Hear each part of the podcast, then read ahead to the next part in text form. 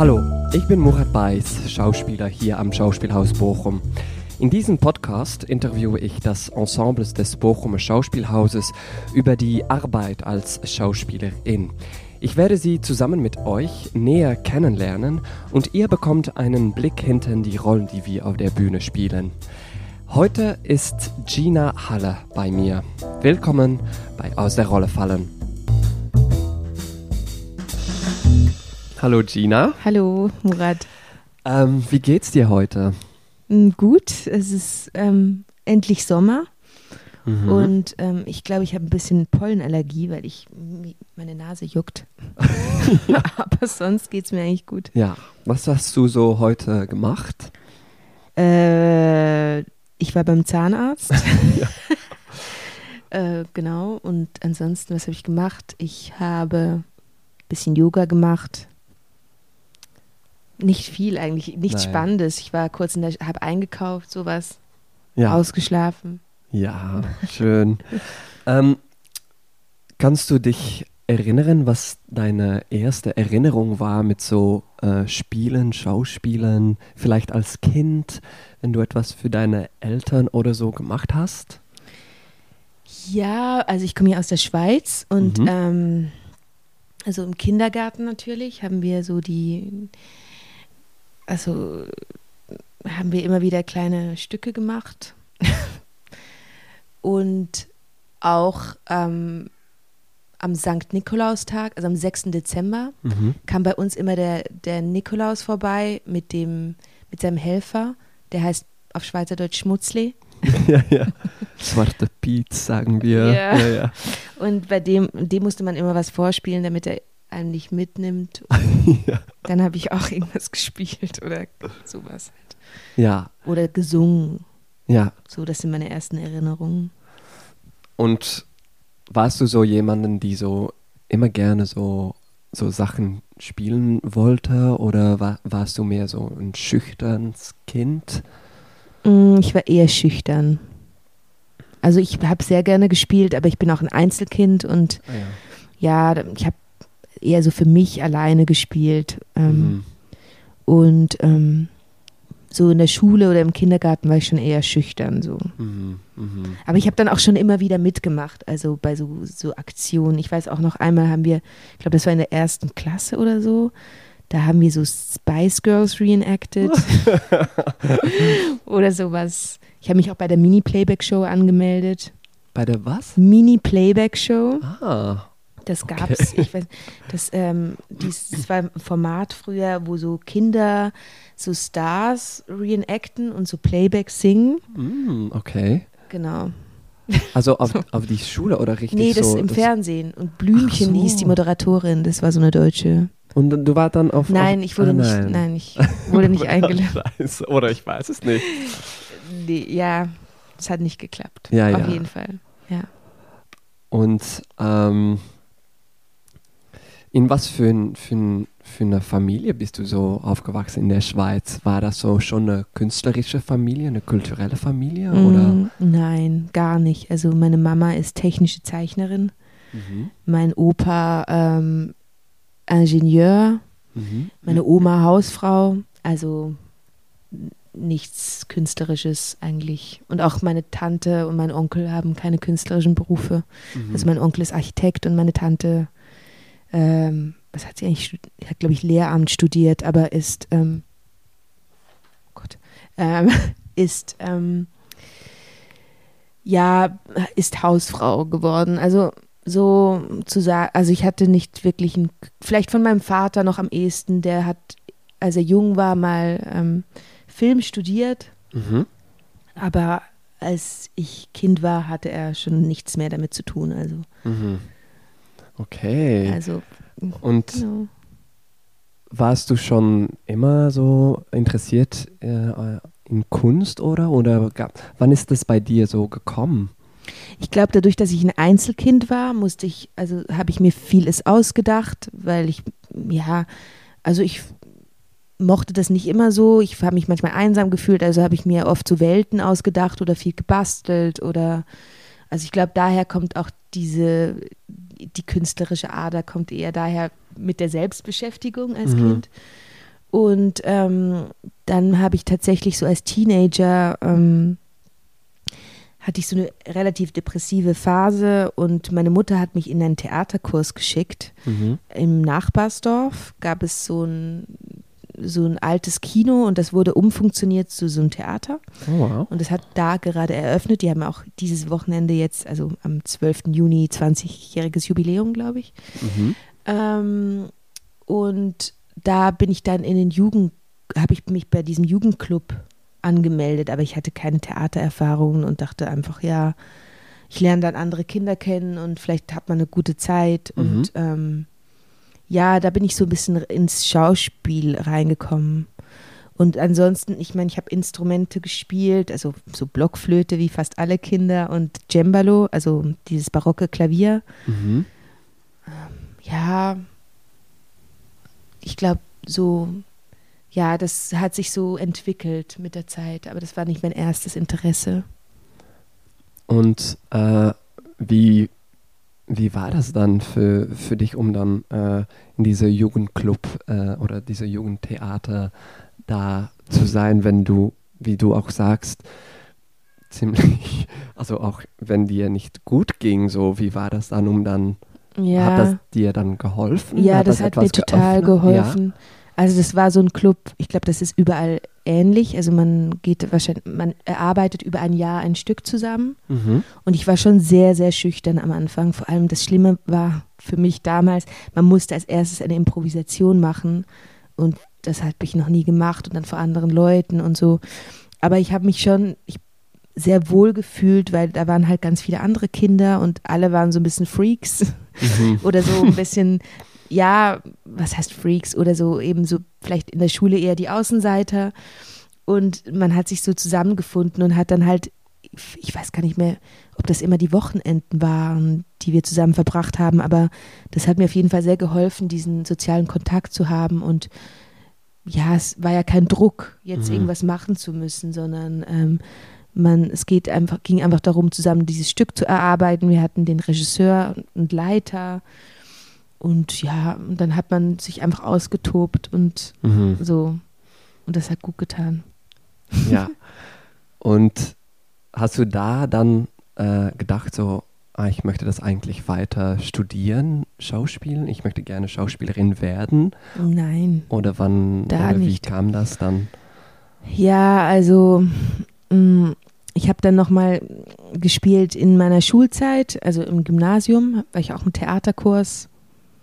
Und dann wurde ich angefragt vom Theater Basel für so eine Jugendproduktion. Mhm. Das war meine erste professionelle, professionelle Produktion tatsächlich und ähm, Regie hat Sebastian Nübling gemacht. Also ähm, und das hat mir erst, also das fand ich etwas schwierig, weil plötzlich war Druck da oder es ging um etwas und davor ging es halt um nichts.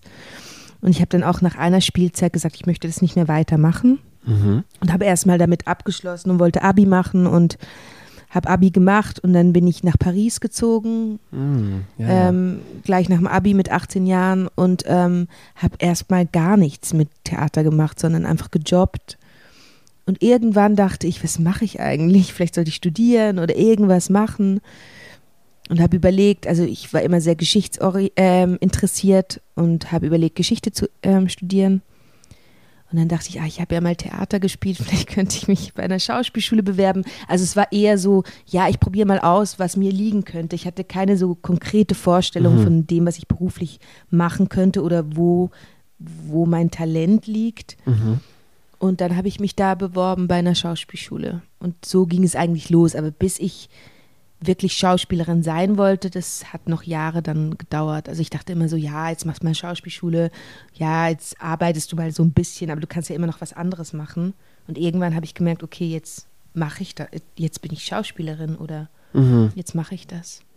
Und von wo dieses äh, ganz vorsichtige, ähm, warum hattest du, hattest du, ja, warum hast du so gedacht über den Beruf? Warum hast du nicht gedacht einfach, ich, ich studiere es und ich bin es und ich, Ja. warum dieses, ja, ja, aber mal sehen oder, Ja, ich dachte halt, vielleicht bin ich nicht gut genug oder so und vielleicht will ich mich nicht dann in etwas also reinstürzen, um dann enttäuscht zu sein. Oder, also ich meine, eben, ich komme nicht aus einer Künstlerfamilie und es, ich habe nur immer, ich habe nur immer gehört, dass es wahnsinnig schwierig ist, Schauspielerin zu werden, dass man echt super gut sein muss und ja, ich war mir halt nicht sicher, ob das wirklich mein Ding ist. Mhm. Und klar kriegt man dann Feedback von Leuten oder so, aber das ist ja sehr, das sagt mal jemand und dann vergisst man es wieder. Oder, mhm. oder man, ja, also es ist ja auch so was nicht Greifbares. Es ist ja nicht, als würdest du eine Arbeit schreiben und du weißt, die ist gut geschrieben und kannst immer wieder nachlesen, wie es, du kannst ja nur immer mit deinem eigenen Gefühl dazu ähm, mhm. überprüfen. Und ja, ich wollte mich einfach, ich wollte einfach sicher, also ja, ich wollte wahrscheinlich sicher sein, dass es, dass ich das Richtige wähle für mein Leben. Mhm. So. Und es kann alles, konnte für mich immer alles sein. Also mhm. ich habe auch mal überlegt, Reiseführerin zu werden oder Archäologin. Also es gibt so viele spannende Sachen. Ja, ja, stimmt. Aber wie, wie du, du warst dann 18 und dann warst du, hopp, ich gehe nach, ich fahre nach Paris. Wie, wie, kamst du dazu? Äh, warum Paris?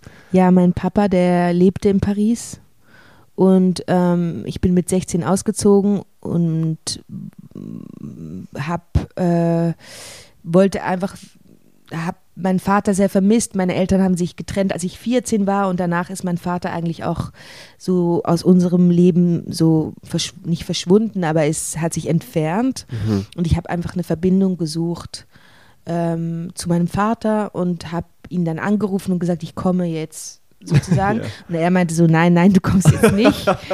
ähm, und dann ähm, habe ich, ich habe gejobbt vor dem, also kurz nach dem Abi und hatte ein bisschen Geld und bin dann einfach hingefahren und es war erst so, okay, nur für die Ferien mhm. und habe bei meiner Tante ähm, gewohnt und ähm, dann äh, habe ich mich verliebt in einen Mann und dann habe ich entschieden, einfach zu bleiben. ja. So ist das. Also ich habe jetzt auch nicht gedacht, okay, ich ziehe jetzt nach Paris. Es war eher so, ich gehe jetzt erstmal dahin und dann gucke ich, was passiert. Ja, ja. Dass dann sieben Jahre daraus werden würden, hätte ich nie gedacht, natürlich. ja. Wow, und ähm, was, was fandest du eigentlich von, von Paris so als 18-Jährige, wenn du von der Schweiz kommst? Oh, ich fand das super. Ja? Ja, also ich, es ist natürlich, die Schweiz ist halt so ein konservatives Land und dann, ich komme auch vom Dorf und es ist so, dann bist du in Paris und plötzlich ist so diese Großstadt und diese unterschiedlichsten Kulturen und alle also so, und es, es gibt überall was zu entdecken. Es ist einfach, ich habe mich total in diese Stadt verliebt. Ich weiß noch, dass ich dachte, oh Mann, wie schön ist es hier. Und ähm, ja, man findet, ich habe auch super schnell Anschluss gefunden oder Freunde gefunden, die auch ähm, nicht weiß waren. Und das hat mir wiederum geholfen, meine Identität besser zu, ver zu verstehen oder mhm. einen Umgang. Also, weil ich komme wirklich vom Dorf, wo es keine Ausländer wirklich, also es gab schon Ausländer, Ita bei uns waren die Ausländer die Italiener, als ich klein war, also kannst du dir vorstellen, ich war dann so ein kleines schwarzes Kind mhm. und das war nicht immer einfach und ähm, ja, ich fand es einfach super zu sehen, okay, du bist nicht die Einzige, es gibt noch ganz viele wie du und um sich austauschen zu können und ja, da eine Community vorzufinden, das hat mich echt befreit als Mensch, würde ich sagen. Ja, ja. Das wäre echt toll. Und dann hast du da äh, also deine erste Schauspielschule gemacht. Ja. Das war dann äh, ein Jahr, zwei Jahre? Wie, wie? Zwei Jahre. Zwei Jahre. Und musst du dir, musstest du da auch vorsprechen? Ja. Ja, und ähm, wie, wie hast du eigentlich diese Schule dann gewählt? Wusstest du dann nach einer Weile so, was, was für eine Schule interessant sein in Paris oder wie, wie also, war das? Es war ganz pragmatisch. Also eigentlich wollte ich mich beim Conservatoire National bewerben, also der, der staatlichen Schauspielschule.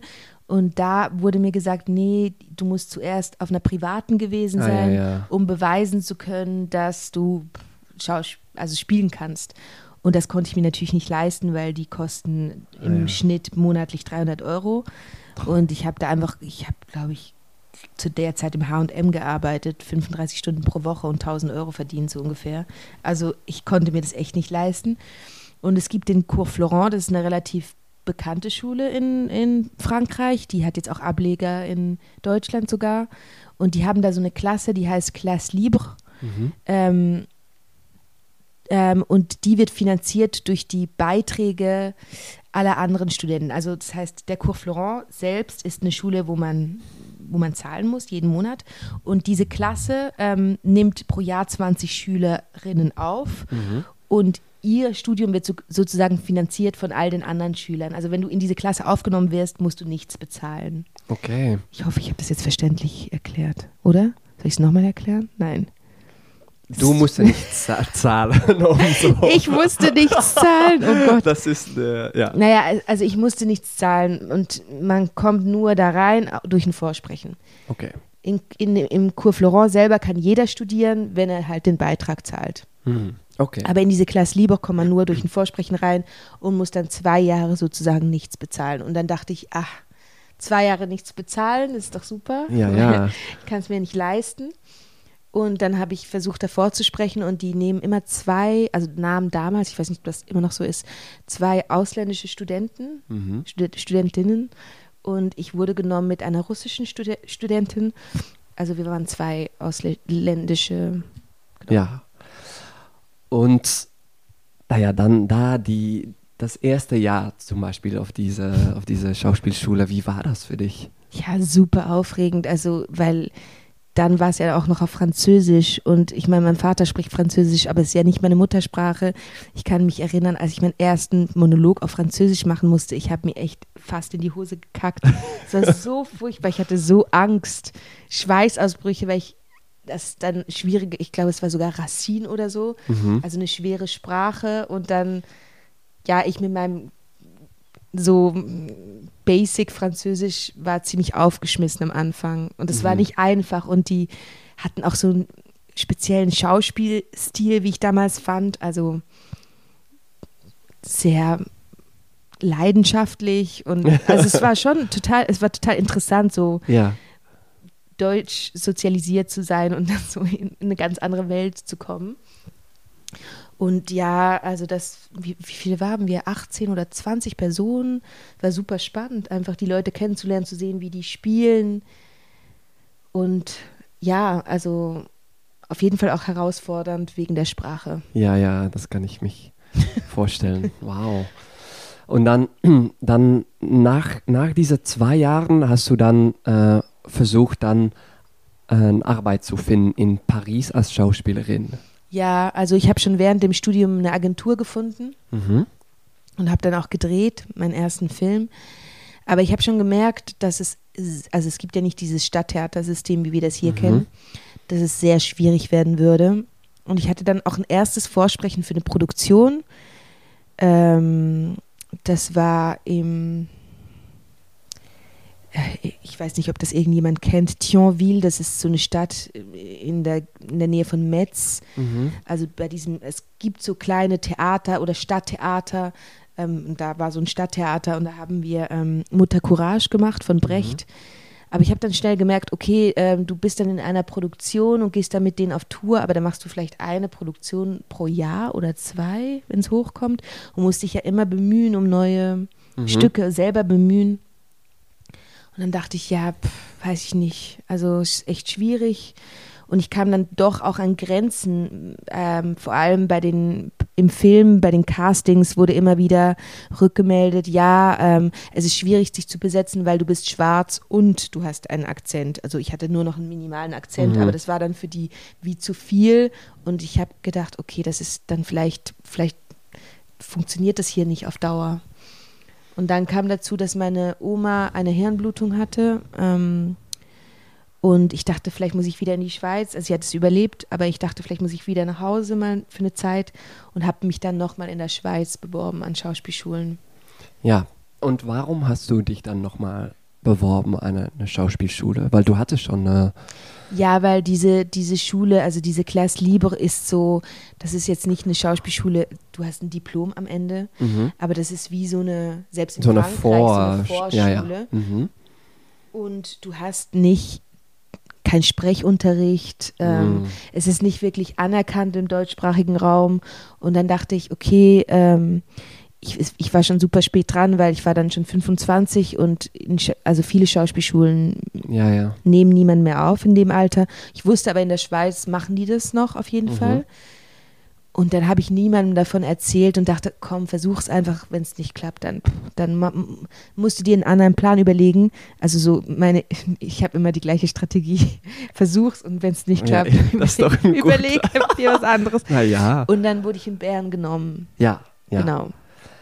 Und wie, wie war das, das dann für dich? Weil du hattest schon, also okay, das ist eine Vorschule oder so, aber wie warst du so, konntest du da viel Neues lernen oder warst du Schon, schon ja. so, hm, Ja, wir hatten und, auch, und auch wie ist es, wie ist es um so die ältere oder eine von der ältere, ui, warte, die, eine von der ältere in die Schauspielschule zu sein? Ja, ja, ich war wirklich eine der Ältesten dann da. Ja, es war schon merkwürdig, weil, also einerseits wurde die, diese Schule in Frankreich anerkannt und dann wurde es dir wieder aberkannt. Mhm. Ähm, ich habe schon viel gelernt, halt vor allem im Sprechunterricht und es ist ja auch wirklich ein ganz anderes, Mhm. für mich war es ein ganz anderer Stil, dieses französische Theater.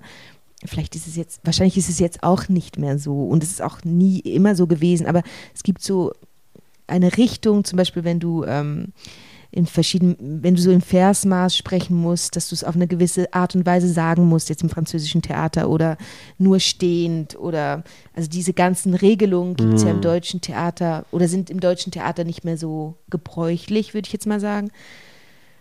Und ähm, aber es gab so viele interessante Sachen da zu lernen in Bern, also Aufführungsanalyse und halt die Szenestudien. Und was ich toll fand, ist, man konnte eigene Projekte entwickeln, also zweimal im Jahr mit anderen, Kommili also mit Kommilitoninnen.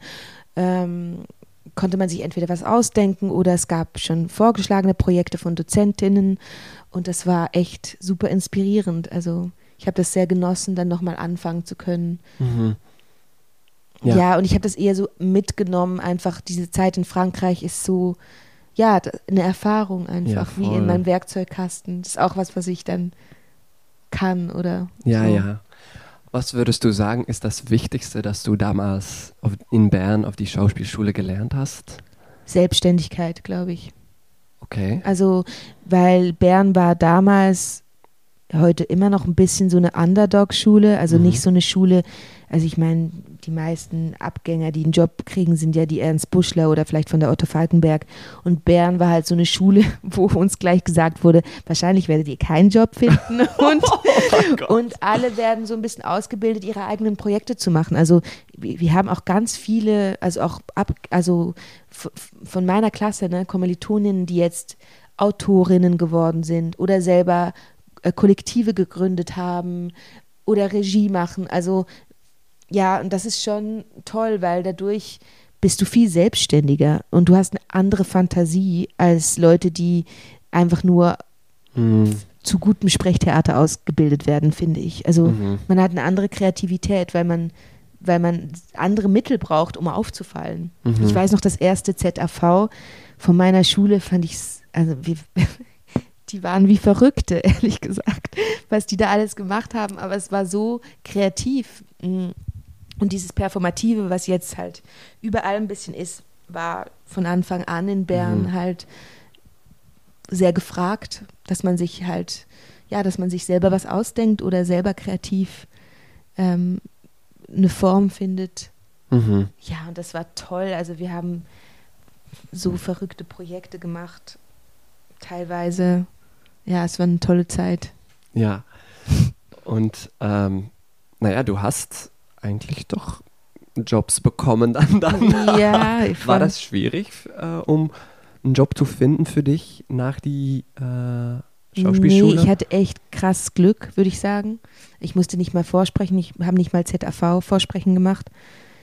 Ähm, ich habe durch ein, Vor also ähm, es gab die, oh, ich stammle jetzt hier rum, ich muss gucken, wie ich die Geschichte anfange. Ähm, also die HKB, also die Hochschule der Künste Bern, ähm, hat, die hat eine Kooperation gehabt damals mit dem Luzerner Theater für das Kinderstück, für das Weihnachtsmärchen. mhm. Und die haben Pipi Langstrumpf gemacht, in, in ich glaube, das war im, in meinem zweiten Studienjahr und ich wollte eigentlich unbedingt zum Vorsprechen gehen, aber ich habe gedreht in Frankreich und konnte nicht und habe dann dem Intendanten geschrieben, ich, ich möchte unbedingt zum Vorsprechen, habe ich, ich glaube, ich habe ihn sogar angerufen und er meinte, ja, aber alle Rollen sind besetzt, tut mir leid, aber du kannst ja auch so ähm, zu einem Kennenlernen vorsprechen kommen. Mhm. Und ich fand das super, ich war so, ja, dann kann ich üben, wie es später ist und so. Und das war an meinem Geburtstag am 12. Juni. Und dann habe ich mir halt ein, Pro ein Programm zusammengebastelt und dachte, ja, das ist doch eine super Übung, dann kann ich mal gucken, wie es ist, vorzusprechen. Und da drin saß halt zufällig ein Dramaturg, der nach Trier ging, mhm. äh, der mit einem neuen Intendanten nach Trier ging und der hat mich da gesehen und mich angesprochen. Also Ulf Rötschner heißt er. Und ähm, hat mich irgendwie angerufen nach diesem Vorsprechen und hat gerade Sommerfestspiele in Wettingen gemacht und ähm, hat mich dann überredet, mit ihm nach Trier zu gehen. Also war es super einfach. Und ja. eigentlich ein krasser Zufall, weil ich ja, ja, bin ja. gar nicht mit dem, ich habe hab ja gar nicht gedacht, dass ich jetzt einen Job kriegen würde da, sondern bin ja eher dahin gegangen, um so zu gucken, wie es sich anfühlt, mal vorzusprechen. Cool. Das und, heißt, ja. Und dann, also dein erster, oh ja, das ist nicht deine erste Arbeit, aber das war ein fast Festengagement dann in ja, Trier. Also ich habe dann noch ein Jahr studiert und habe dann meinen Bachelor bekommen ah, ja. und bin direkt nach Trier. Ja.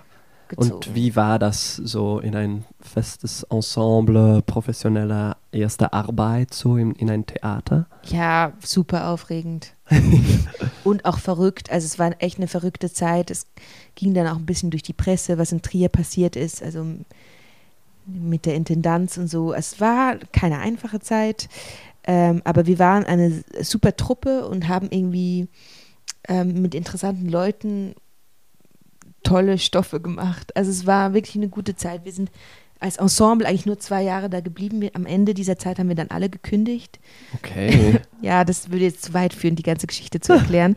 Aber ähm, alles in allem, also klar war ich, bevor es anfing, total aufgeregt und dachte, wie wird das? Und ich weiß noch, ich habe hatte voll den Druck plötzlich und dachte, oh, es muss, muss alles super gut sein.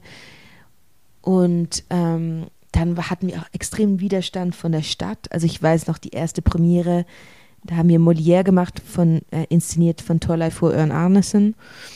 Ähm, und die Leute haben gepfiffen, gebuht, uns beschimpft im Zuschauer. Und ich dachte, okay, das ist jetzt mein Erstengagement, erster erste Schritt auf die Bühne und man wird ausgepfiffen. Aber das hat mich schon geprägt und ja, wir haben auch wahnsinnig viel gearbeitet. Also ich habe, glaube ich, neun Produktionen gemacht in der ersten Spielzeit. Ich weiß gar nicht, wie ich das geschafft habe. Also wie so. Eine, neun? Ja, neun, ah. neun Sachen, ja. Oh.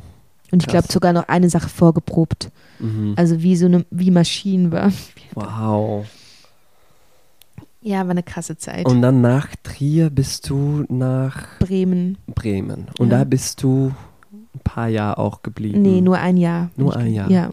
Ja. Weil ich wusste schon, dass ich nach Bochum gehen würde danach. Ah, ja. Also hatte ich mit Bremen eine Abmachung, ja, dass ja, ich nur ein Jahr bleiben würde. Ja, ja. Weil du, du hattest dann für, du hattest doch Johann einen Brief geschrieben oder so, um nach hier zu kommen. Ich habe das so irgendwo gehört in einem ah. anderen Podcast. ja, ich habe, also wir haben ja alle gekündigt, dann in Trier, weil wir Probleme hatten mit der Intendanz und so, also die, das ganze Ensemble, alle. Und ähm, ich hatte keinen Job. also wir sind gegangen und ich hatte keinen Job und dachte so, okay, ich werde mich jetzt bewerben und wenn es nicht klappt, kann ich ja wieder was anderes studieren oder weiß ich nicht, oder dann mache ich noch meinen Master in Bern. Und dann habe ich halt angefangen, Briefe zu schreiben und habe in einem Interview gelesen, Johann Simons möchte ein europäisches Theater machen in Bochum und fand das Interview total inspirierend und dachte, oh, ich schreibe dem einfach einen Brief. Und das habe ich gemacht und dann habe ich, glaube ich, ja, drei Monate später eine Antwort bekommen. Also eine Einladung sozusagen für ein Vorsprechen. Okay. Ich hatte schon Monate vergessen. Nach, äh, ja. Aber du warst dann schon, wusstest du, dass du nach Bremen Ja, ich konnte, wusste eigentlich schon, ja. dass ich nach Bremen gehe. Und dann hatte ich drei Monate später ähm, ähm, ja im Mail, in meiner Mail, eine Einladung für ein Vorsprechen. Das war super. Ja. Ja, ich habe mich echt gefreut, dass es doch jemand gelesen hat, weil ich habe schon die Hoffnung aufgegeben. Ich dachte, ja, pff, ja, ja, ja. Weggeworfen, oder? Okay. Und dann von, von allen Projekten, dass du bis jetzt gemacht hast, auch die Sachen, dass du vielleicht in Frankreich oder Filme oder so, was war für, für dich ein wichtiges Projekt, vielleicht für deine Entwicklung? Ja, das ist schwierig zu sagen eigentlich.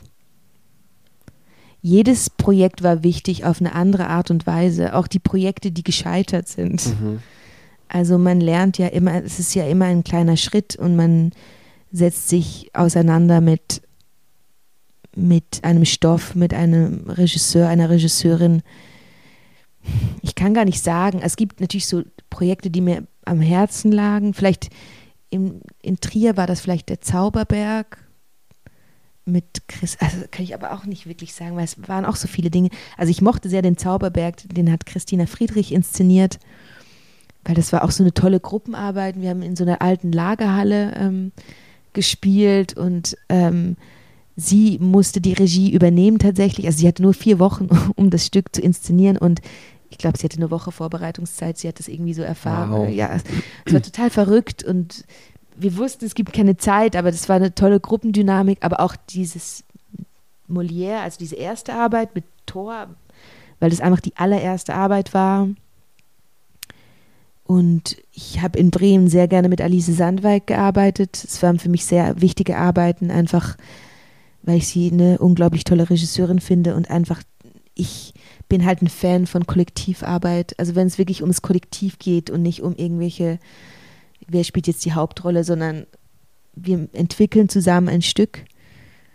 Und jetzt hier in Bochum, ja, Hamlet würde ich schon sagen, hat auf jeden Fall, glaube ich, meiner persönlichen Laufbahn oder so als Schauspielerin nochmal so einen Turn gegeben, weil es die Aufmerksamkeit natürlich erhöht hat und ich fand die Arbeit auch tatsächlich einfach toll. Also es war eine mhm. sehr, sehr besondere Arbeit und super harmonisch und ich arbeite unglaublich gerne mit Johann Simons, weil ich finde auch, dass das Kollektiv im Vordergrund steht.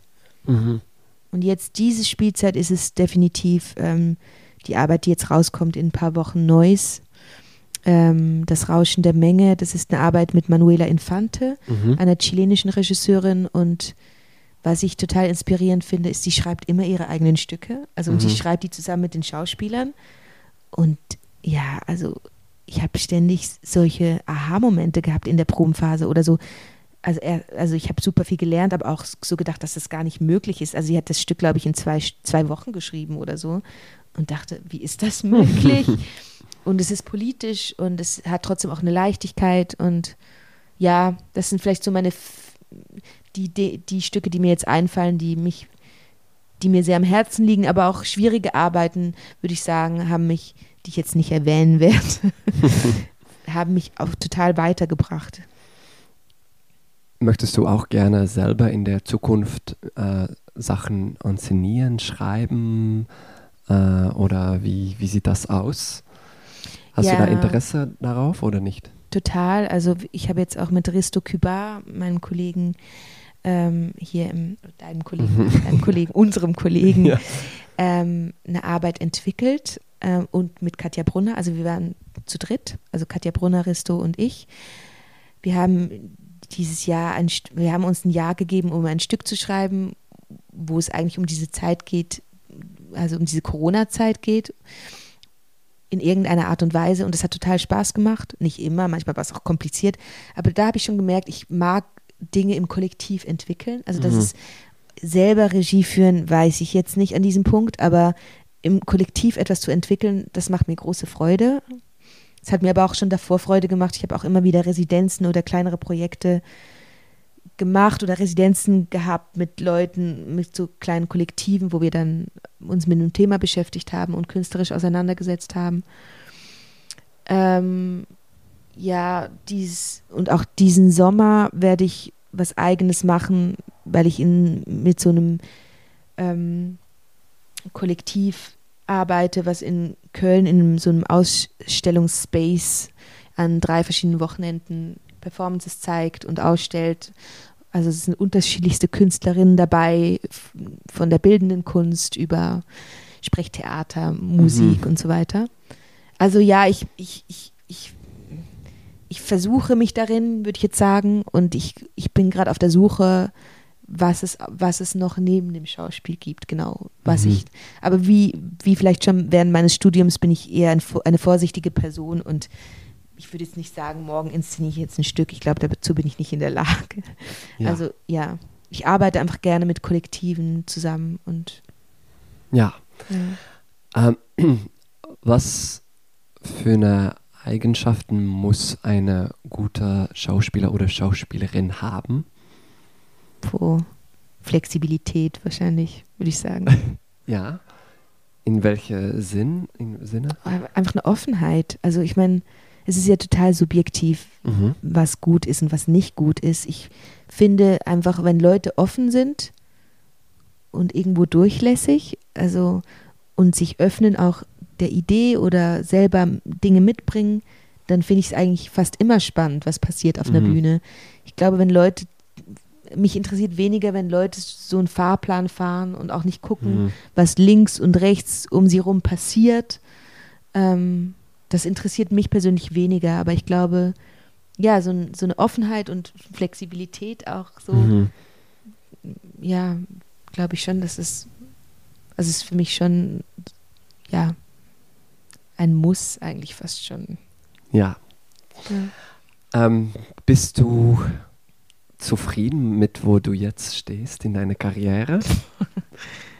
Ja. Ich hätte, ich habe gar nicht so viele Ansprüche an mich gehabt. Also ich hätte nie gedacht, dass ich so weit kommen würde überhaupt. Also ich bin schon sehr überrascht, dass ich es, also ich habe mir nicht mal erträumen lassen, dass ich ein Festengagement kriege, dann, dass ich jetzt so, schon so lange das machen darf und das mit so brillanten Leuten wie hier. Also finde ich einfach, also wir haben echt ein tolles Ensemble. Ich bin echt geflasht von meinen Kolleginnen. Wirklich, es macht Cool. total Spaß. Ja, ich bin total zufrieden. Ja, eigentlich Ja. schon. Was hast du noch Wünsche, Traume? Ja, klar hat man Wünsche und Träume. Also ich wünsche mir natürlich manchmal ein diverseres, eine diversere deutsche Theaterlandschaft. Das würde ich mir wünschen. Mhm. Also wir sind ja jetzt eines der diverseren ähm, Theater hier in Bochum, aber ich würde sagen, es geht überall immer noch mehr. Also und ich würde mir würde mir da wünschen, dass es schneller geht. Ich habe irgendwie nicht mehr so nicht so viel Geduld. Also es wird immer so gesagt, ja, man muss Geduld haben, aber was für eine Geduld? Also ich meine, ich, ich bin eine schwarze Schauspielerin, ich möchte natürlich auch mich irgendwo wiedererkennen. Also ich bin, also meine Mutter ist weiß, mein Vater ist schwarz, also ich habe überhaupt nichts gegen weiße RegisseurInnen, im Gegenteil. Also, aber ich fände es auch schön, wenn es auch eine andere Diversität noch zusätzlich gäbe. Mhm. Also nicht nur schön, sondern wichtig. Also Mhm. unabdingbar. und auch, dass es in, in die Ensembles diverser sind und nicht nur, wir haben jetzt zwei schwarze Schauspieler engagiert, um zu sagen, dass wir sind divers, sondern dass es wirklich ein Abbild der Gesellschaft ist, Mhm. auch in den Themenbereichen. Also würde ich mir echt, wo ich dann finde, da hat, hat das Fernsehen oder der Film, naja, wobei, vielleicht eher, ja, wobei der Film, ja, vielleicht nicht das, nicht unbedingt das deutsche Fernsehen, vielleicht eher dann, in den, wenn man in die USA guckt oder nach Großbritannien, Mhm. die sind da weit voraus. Und das ist echt ganz oft frustrierend. Noch. Ja, und dass der Umgang halt auch mit, ähm, mit BPOC ähm, Menschen an, in der Kunst halt auch anders ist oder die, also, oder das, das Verständnis, ähm, wenn es zum Beispiel um so Themen wie die Maske geht oder ähm, würde ich mir was anderes wünschen als ja, also wir wissen nun ja jetzt auch alle, dass zum Beispiel schwarze Menschen andere Haarstrukturen haben. Also, und das immer wieder erklären zu müssen, ist schon sehr manchmal zermürbend. Mhm. Oder dass das ein anderer Hautton ist. Und man sieht halt auch immer noch zu wenig ausgebildete Menschen in diesem Beruf, also in diesen Bereichen. Mhm. aber auch von Stoffen. Ich glaube, da, da gibt es noch viel Luft nach oben, die wir, ähm, die interessant sind. Mhm. Also und die einfach auch ein größeres Publikum anziehen würden. Also ich glaube einfach viel mehr Menschen würden ins Theater kommen, wenn sie sich also ähm, in gewissen Stoffen wiederfinden würden, Mhm. könnten. Ja. Und das sehe ich auch ein bisschen als, als meine oder unsere Aufgabe, also mit meinen Kolleginnen, auch Mhm. meine Aufgabe natürlich, ähm, hier in Bochum, das Mhm. voranzutreiben. Mhm. Ja, voll. Und was, was, was hast du so Ideen, was wir machen können oder was? Ja. Ich glaube, man muss auf jeden Fall, was wir machen können. Äh, ich glaube, alleine, also, also alleine unsere Präsenz ist natürlich nicht genug, aber Mhm. ich glaube, ähm, gut spielen ist ein Punkt. Also wenn wir gute Spieler sind, ähm, kriegen wir eine andere Aufmerksamkeit, auch überregional und das ist wichtig. Mhm. Aber natürlich auch persönlich die, die Themen vorantreiben, also ähm, Vorschläge machen von Stoffen, ähm, äh, von Spielerinnen, ähm, in kommunizieren einfach. Ich glaube, es geht, also man kann nur versuchen ähm, zu kommunizieren, also, also mit der Leitung, Mhm. Klar sein über, sein, über, über die eigenen Wünsche und Vorstellungen, ähm, die klar formulieren zu können. Mhm. Es gibt verschiedene Plattformen. Also ich bin auch gerade aktiv im BPOC-Netzwerk, ähm, Mhm. der Teil, welches Teil des Ensemble-Netzwerkes ist. Also es gibt da auch, es gibt ja verschiedenste Plattformen, auf denen, also auf denen man kämpfen kann oder sich engagieren kann. Ich Mhm. glaube einfach überall Engagement zeigen, so, Mhm. sofern es die eigenen Kräfte auch zulassen, weil manchmal ist man auch erschöpft, das kenne ich auch.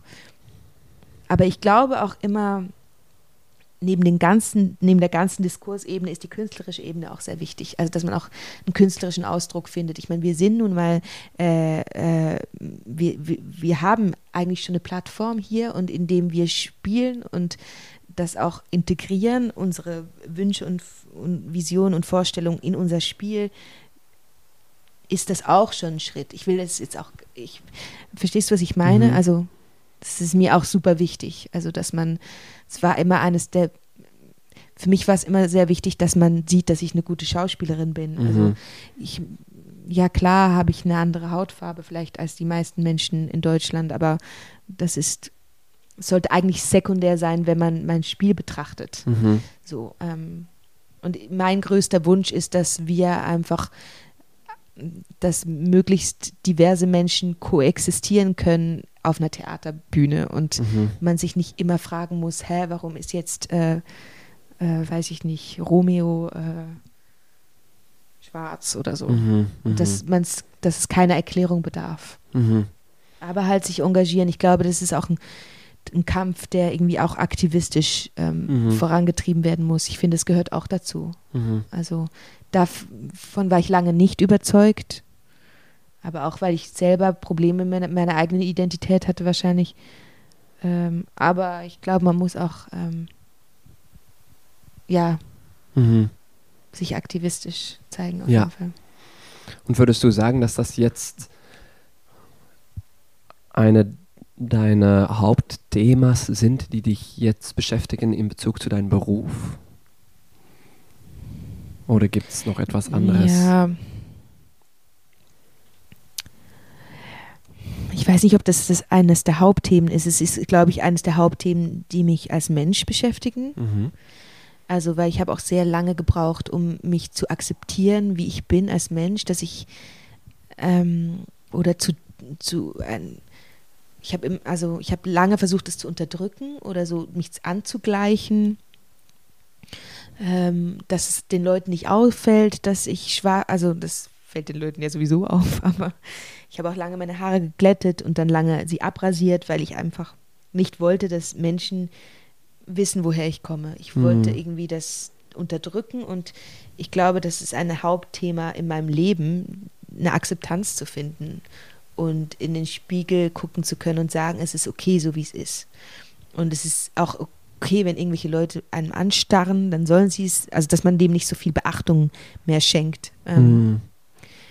und auch zu, ja, sich bewusst zu werden, dass diese Mikroaggressionen, die man halt dann ein Leben lang erfährt, als dunkelhäutige Person in, in einer weißen Mehrheitsgesellschaft, dass, ähm, dass die halt auch was mit einem machen und dass, ähm, dass die daraus resultierende vielleicht manchmal Depression oder auch Aggression auch was damit zu tun haben und nicht nur aus einem selber kommen. Also dass man auch einen Teil Verantwortung auch wieder abgibt und sagt, ich bin nicht weird oder komisch oder falsch oder einfach, sondern die Gesellschaft hat auch, hat auch beigetragen, dass oder hat mich auch zu einem gewissen Teil verletzt oder so. Und klar fließt es immer in meiner Arbeit ein, aber ich, ich bin, in, ich bin super, ich bin jemand, der super interessiert ist. Also eben gerade mit Manuela Infante geht es, in dem Stück geht es um die Proteste in Chile vor zwei Jahren. Das hat jetzt nichts mit meinem Schwarzsein zu tun. Es interessiert mich einfach als Thema. Mhm. Ähm, ähm, ich bin eigentlich total offen, was Themen, alle Themen, ähm, ja, jetzt habe ich gerade, oh Gott, den Faden verloren, Entschuldigung, äh, betrifft. Ähm, es ist ähm, natürlich ich glaube, ich bin mir bewusster, als ich es vor, vielleicht früher war, dass ich halt eine schwarze Frau bin. Mhm. Aber ich bespiele das jetzt, glaube ich, nicht unbedingt. Also mhm. vielleicht können das Leute mehr beurteilen, die es gucken, aber ich spiele jetzt nicht bewusst damit. Es ist, ich weiß es einfach. Mhm. Und es, ich passe schon auf, ähm, auf gewisse Kontexte auf. Mhm. So. Ja. Aber ich sehe mich jetzt, ja,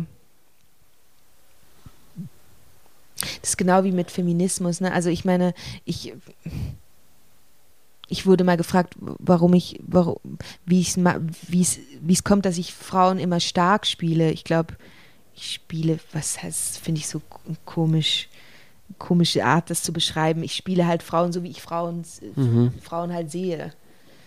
Also, das hat immer was mit dir zu tun. Also, verstehst du, was ich meine? Ja, ja, ja oder mit deinem, mit, mit der Person, die du bist oder wie du die Welt siehst. Und ich mhm. sehe sie halt mit den Augen einer schwarzen Frau. Also ist immer ein Einfluss in vielleicht jeder Arbeit mhm. drin. Ich habe auch zum Beispiel bewusst entschieden, mein Afro zu tragen ähm, und dachte, es passt total für dieses Stück Neues, wo es um Proteste geht und so. Und Haare, vor allem, also Afrohaare sind ja total ein Politikum. Mhm. Und dachte, ja, also es ist immer irgendwas mit drin, würde ich sagen. Und kannst du jetzt sagen, dass du dich selbst akzeptierst? Ja, also ich würde sagen, es ist äh, ja sein tägliches Auf, also es ist jeden Tag anders. Ich glaube, das ist bei jedem, fast jedem Menschen so. Also manchmal fühlt man sich gut in seiner Haut und dann wiederum nicht. Ich glaube nicht, dass ich mich komplett zu 100 Prozent akzeptiere, aber ich bin auf jeden Fall auf einem guten Weg, glaube ja. ich. Ja. ja. Schön. Ja. ja, ja. Ähm, was ist das äh, Letzte, das du gelernt hast? Das Letzte, was ich gelernt habe? Ja. Oh. eine Zecke zu entfernen. Ah, ja. Ich muss ein bisschen Translation Zecke, machen, aber eine Zecke ja, ja. zu entfernen. Ah, das hast du jetzt gelernt. ja, weil ich hatte eine Zecke. Vielleicht äh, und beruflich. Ja. Oh, so. Entschuldigung. Nein, nein, nein. Ja. Ach so, warum? Ja, das ist auch. Aber das Zecke, man, ja, das ist auch, muss man auch können. Das muss man ne? echt können. Das ist echt äh, beruflich.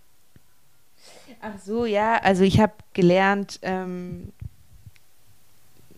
in, also in dieser Produktion, warte mal, doch Neues, die ich jetzt mit Manuela Infante mache, ähm, mache ich auch einen Teil der Musik selber und arbeite mit so Pedals.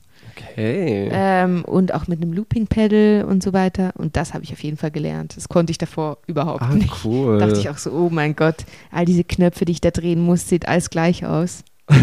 ja. Okay. Das macht echt Spaß.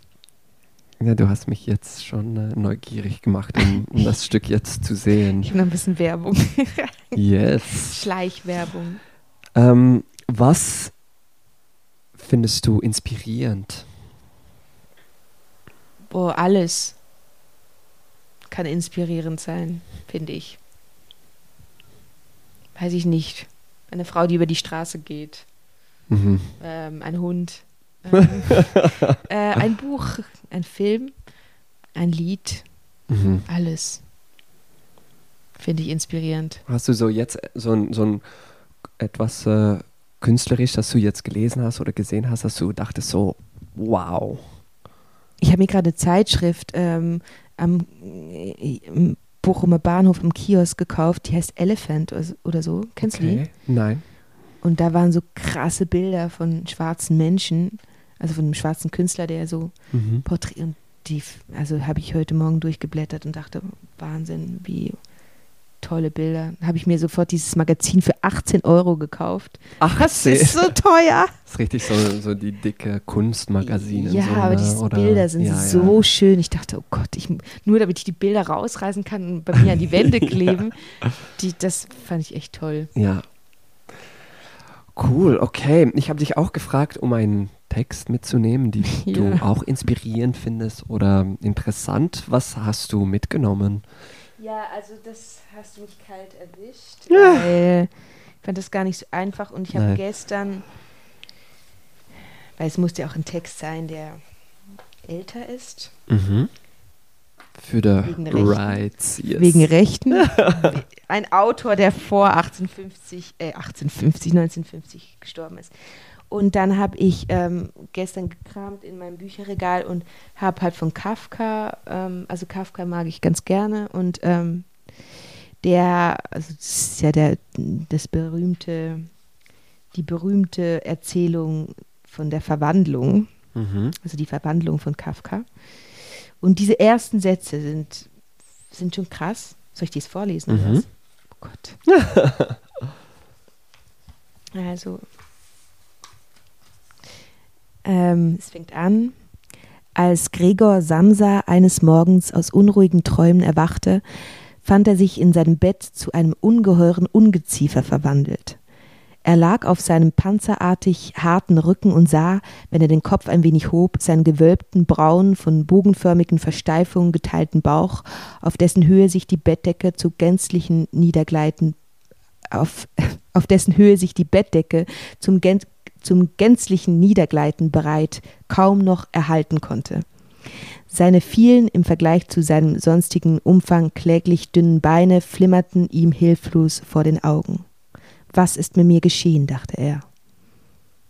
Also dieser Anfang, Entschuldigung für das Stottern, aber äh, dieser Anfang, den fand ich, also der ist ja auch sehr berühmt, aber der ist, ja, ich musste, wenn ich den Anfang lese, dann muss ich an, an die Worte von James Baldwin denken, wenn du als schwarzer Mensch auf die Welt kommst, dann weißt du erst nicht, dass du schwarz bist, bis du dich eigentlich im Spiegel siehst. Mhm. So ging es mir auf jeden Fall als Kind und ähm, dieses Gefühl, das Gregor Samsa beschreibt, ähm, er wird in ein Ungeziefer verwandelt, ähm, das ist für mich irgendwie nachvollziehbar. Also ich komme aus diesem kleinen Dorf und es und ich hatte keine guten, also Erfahrungen in meinen ersten Lebensjahren mit meinem Schwarzsein. Also ich habe mich ein bisschen gefühlt wie dieses braune Ungeziefer. Mhm. Und plötzlich bin ich aufgewacht und habe gesehen, ich bin ein braunes Ungeziefer. Also so, also genau, deswegen habe ich diesen Text oder diesen Anfang mitgebracht. Ähm, genau, aufgrund auch von rassistischen ähm, Äußerungen und ja, so habe ich mich halt viele Jahre meines Lebens gefühlt. Ich würde sagen, bis zum, ja, bis ich nach Paris gezogen bin. Ja. Ja. Das klingt jetzt so traurig, aber das ja, ist es echt, ist, äh, es ist, ähm, ich meine, die, die, ich glaube, die Zeiten haben sich auch verändert. Also, ich meine, ich sehe immer mehr Menschen, die, die afrikanischen Hintergrund haben oder schwarze Menschen mhm.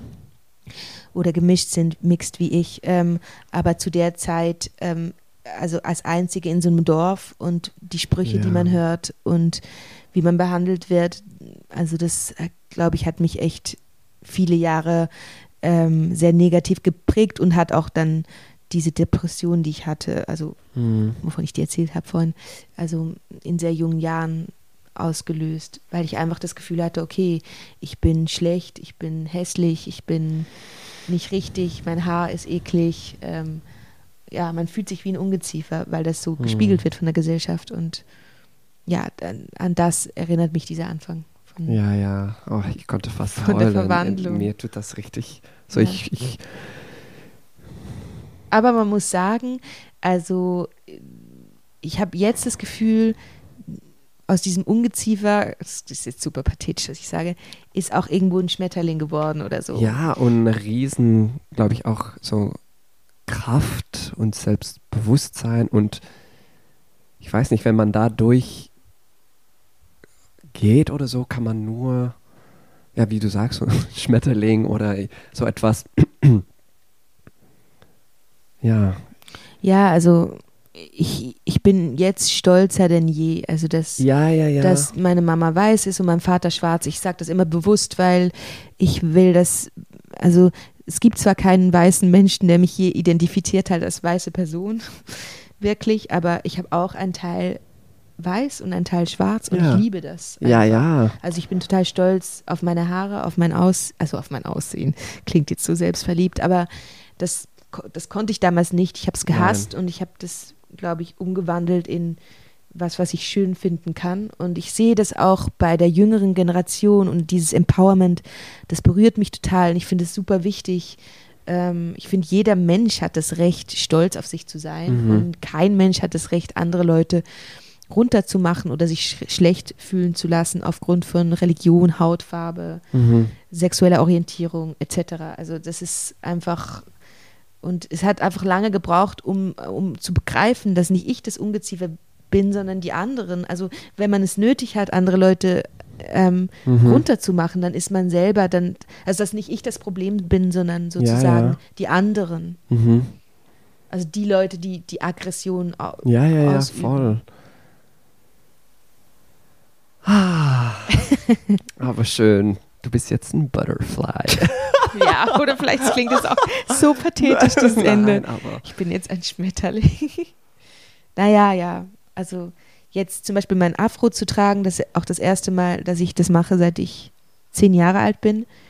Das ist jetzt für mich so wie so einer der letzten Schritte, weil ich mich Ja. das nie getraut habe und ich je- jeden Morgen immer noch in den Spiegel gucke und denke, ach, eigentlich finde ich es schwierig, aber es sind deine Haare, es ist so, du bist so auf die Welt gekommen, es ist okay und wenn irgendjemand was sagt, dann ist es, also Ja. es gibt immer viele Leute, die was sagen natürlich, aber ähm, ja, einfach dazu zu stehen. mhm. Ich schön. glaube, das ist so Schmetterling werden, wenn man dazu stehen kann. Ja. Super. Danke. Ich, ich Ja, werde hier danke dir. aufhören. Ich Ja, finde das ein gutes Ende. Cool. Gut, danke Gina, dass du hier warst. Danke, Murat.